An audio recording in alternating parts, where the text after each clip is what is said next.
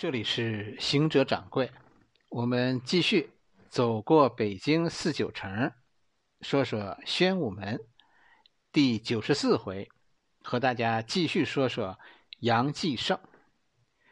上一回没讲完，咱们接着讲。杨继盛第一次入狱以后，其实就已经残废了，没用了，去了边疆。以后的徐老师呢？雨后的徐老师如日中天啊，也不缺少肯为老师拼命的学生。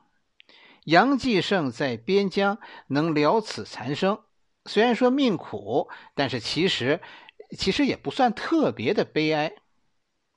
可是关键是杨继盛的文笔给老师留下了深刻的印象，他没有忘记这个倒霉的学生。三年以后，徐阶开始了反对他的老师严嵩的战争、争斗、政治斗争。关键时刻，徐阶想起了这个学生杨继盛。徐阶那时候要搞掉自己的老师严嵩，遇到了和严嵩当年遇到的同样的问题，就是不知道嘉靖咋啥想法。猜想着呢，哎，嘉靖好像最近对对严嵩挺反感，哎，是不是呢？那得找人给嘉靖递把刀。要是嘉靖拿起刀就剁了严嵩，那就是徐阶猜对了；要是嘉靖拿起刀剁了那个递刀的人，那就是徐阶猜错了。但总归需要有个人挺身而出。徐阶老师竟然想起的。又是学生杨继盛，于是呢，于是徐徐阶啊，通过通过别人几次暗示严嵩，让严嵩想起了，哎，这个杨继盛。当年因为自己和裘鸾那点事儿是吧，遭到裘鸾报复，严嵩都觉得有点心软了，哎，就是那一次斗裘鸾虽然没有成功，但是把人家杨继盛可是坑苦了。哎，大家听好啊！是严嵩把杨继盛找回了北京，而不是他的老师徐阶。以后又是严嵩给杨继盛在北京安排了工作，然后就是住在达志桥，住在达志桥这儿。咱们说门门朝北的这个小院哎，这个时候杨继盛算是算是才第一次被被平反，从囚鸾事件当中被囚被平反。恢复工作，然后做了呢，升了半级，做了从六品的兵部员外郎。哎，这是，但是这一次平反实际上是严嵩给给严继杨继盛平反的。要不说这个徐阶这个时候已经比严嵩高半步了呢，水平已经超过严嵩了。严嵩其实本质不坏，严嵩是环境造成的邪恶，而而徐阶徐阶是。是有理论基础的邪邪恶，徐阶以后是个比严嵩还要邪恶的妖怪。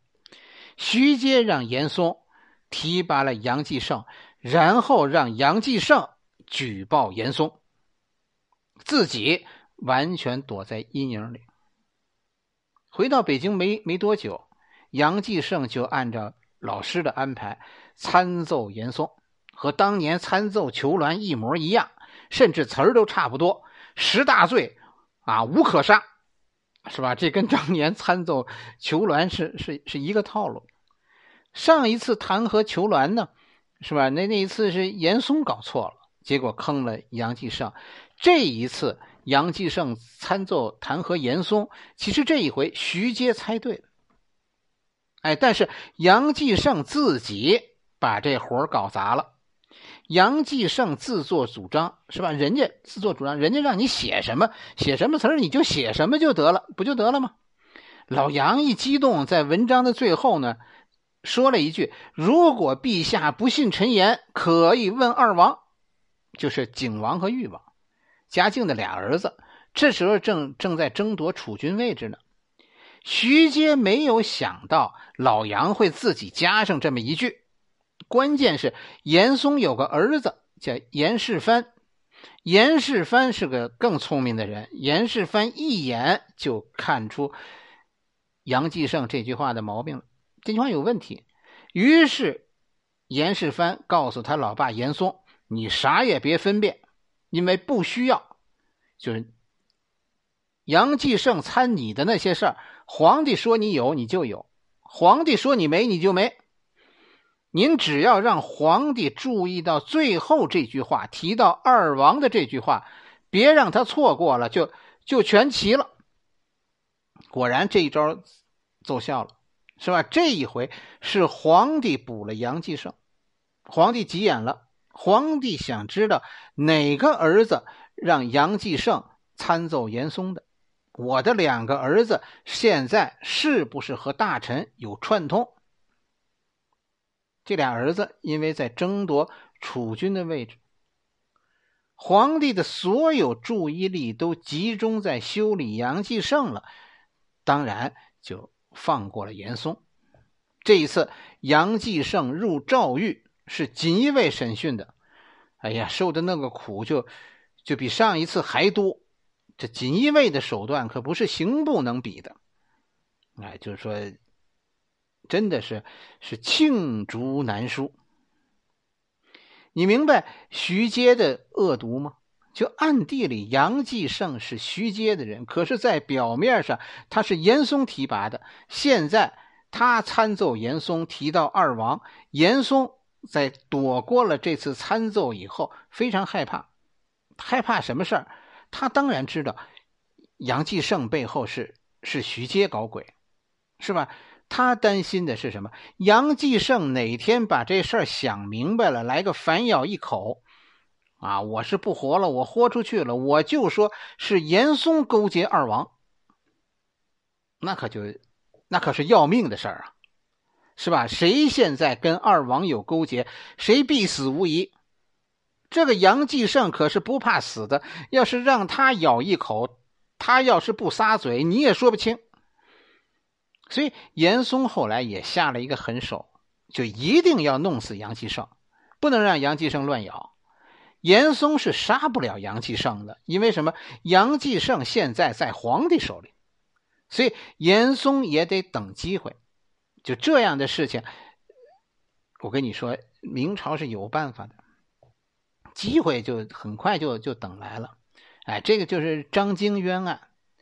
张京这个人呢，原本是北京兵部尚书，后来为了剿灭倭寇，就出任沿海六省总督。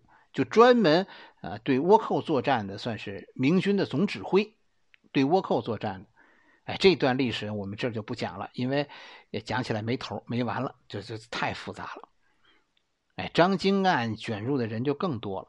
张经是是卷入到了复杂的派系斗争中，所以他遭到皇帝的猜忌。严嵩呢，严嵩严嵩整垮张经，不过是看准时机递了把刀而已。是吧？这太复杂了，咱们只讲讲跟杨继盛，他跟杨张经到底跟杨继盛有什么关系？张经和杨继寿、杨继盛之间的关系啊，说起来说简单也很简单，是吧？最简单的说法就是张经跟杨继盛根本毫无关系，这两个人完全没有交集。但是明朝跟大家说搞这个冤案是很有一套的。最终是把杨继盛牵连到了张经的冤案当中。明朝，我跟你说，那些罪行都经不起深究，好多都是胡扯的。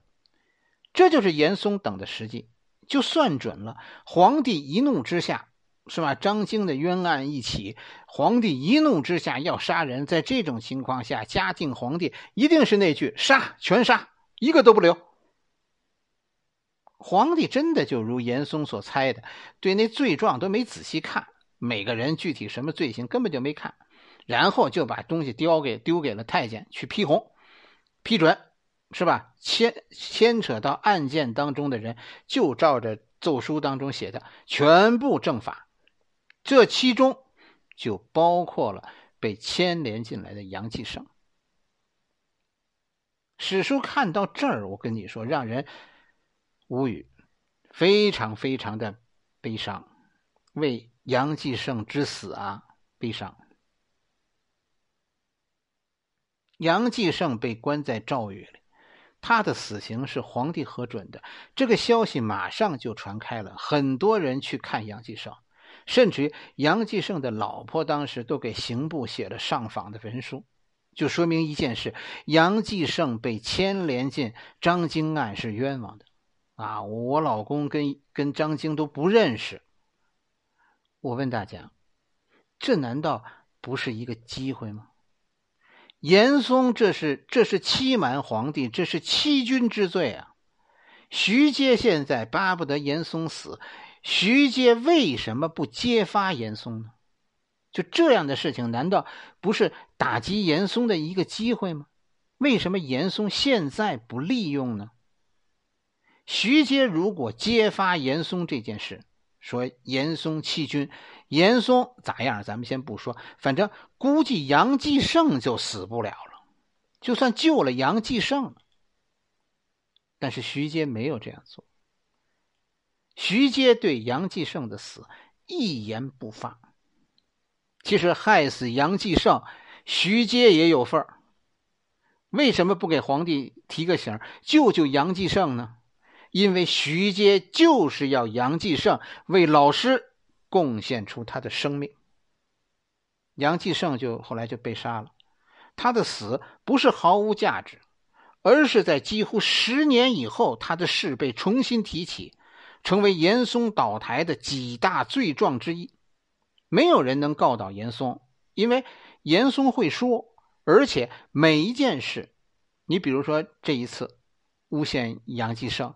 严嵩并没有直接出手，你告他，你告不倒他，你不过就是让他损失个干儿子而已。我干儿子搞错了，这跟我无关。只要皇帝信，你就没辙，你就动不了他。一定要等什么？一定要等嘉靖皇帝怀疑严嵩，这个时候，徐经才提起杨继盛。老臣有点想不明白。严首府当年为什么要弄死杨继盛呢？皇帝那个时候在徐经的提醒下，在徐阶的提醒下，才终于想起有个杨继盛。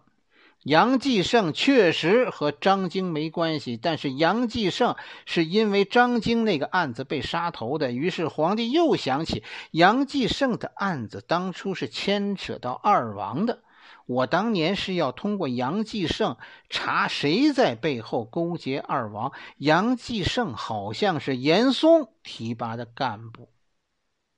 这一系列的怀疑，最终都由杨继盛的冤死而起。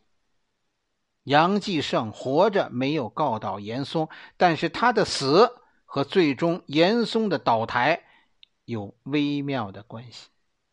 严嵩最后主要罪名之一就是结交皇帝的儿子，这是政治斗争。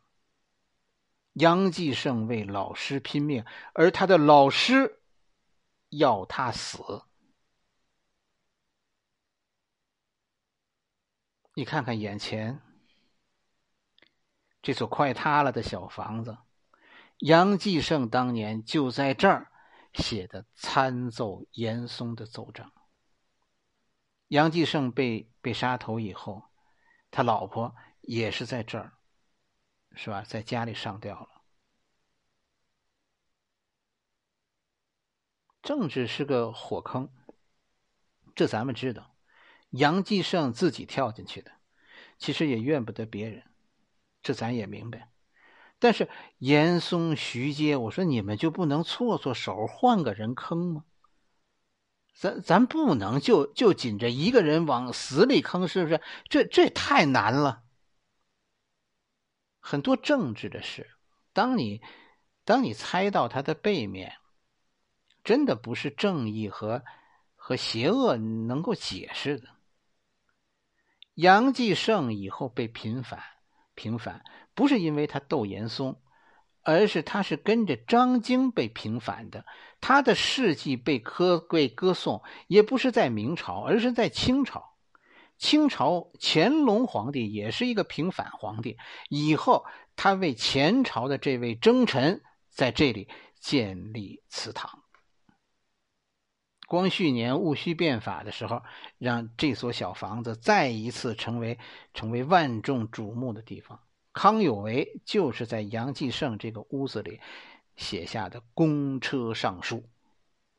后来汪精卫刺杀摄政王，汪精卫也曾经被关押在这儿。以后这里成为南方和北方秘密谈判的一个地点。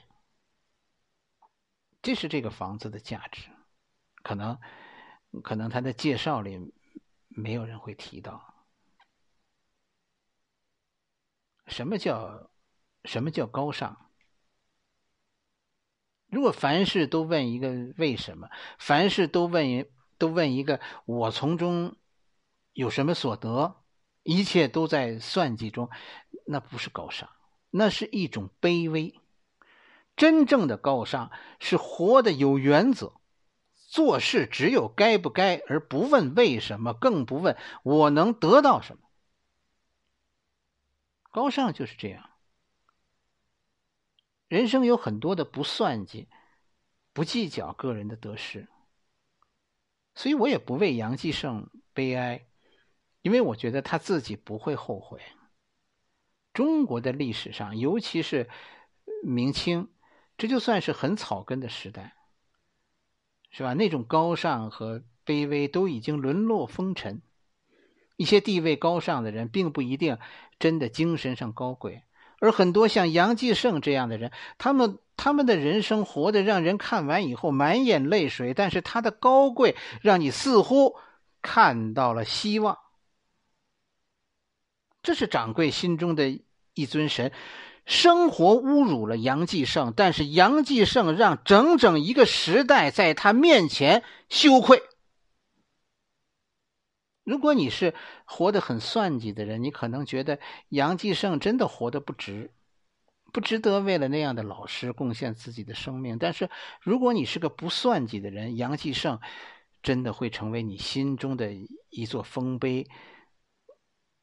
可能你永远都找不到杨继盛那样做的理由，因为高贵是一种性格，不需要理由。人生是一种信念，而不是一本账。活着为了一口气，可能，可能根本就算不清值不值，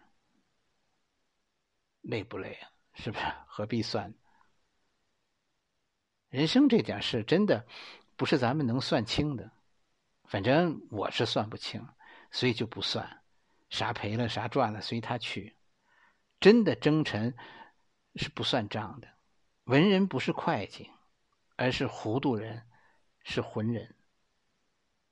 我不为杨继盛难过，虽然他的命运让我伤心，但是我相信他的内心是幸福的。好气还太虚。丹心照千古，生平未报恩，留作忠魂簿。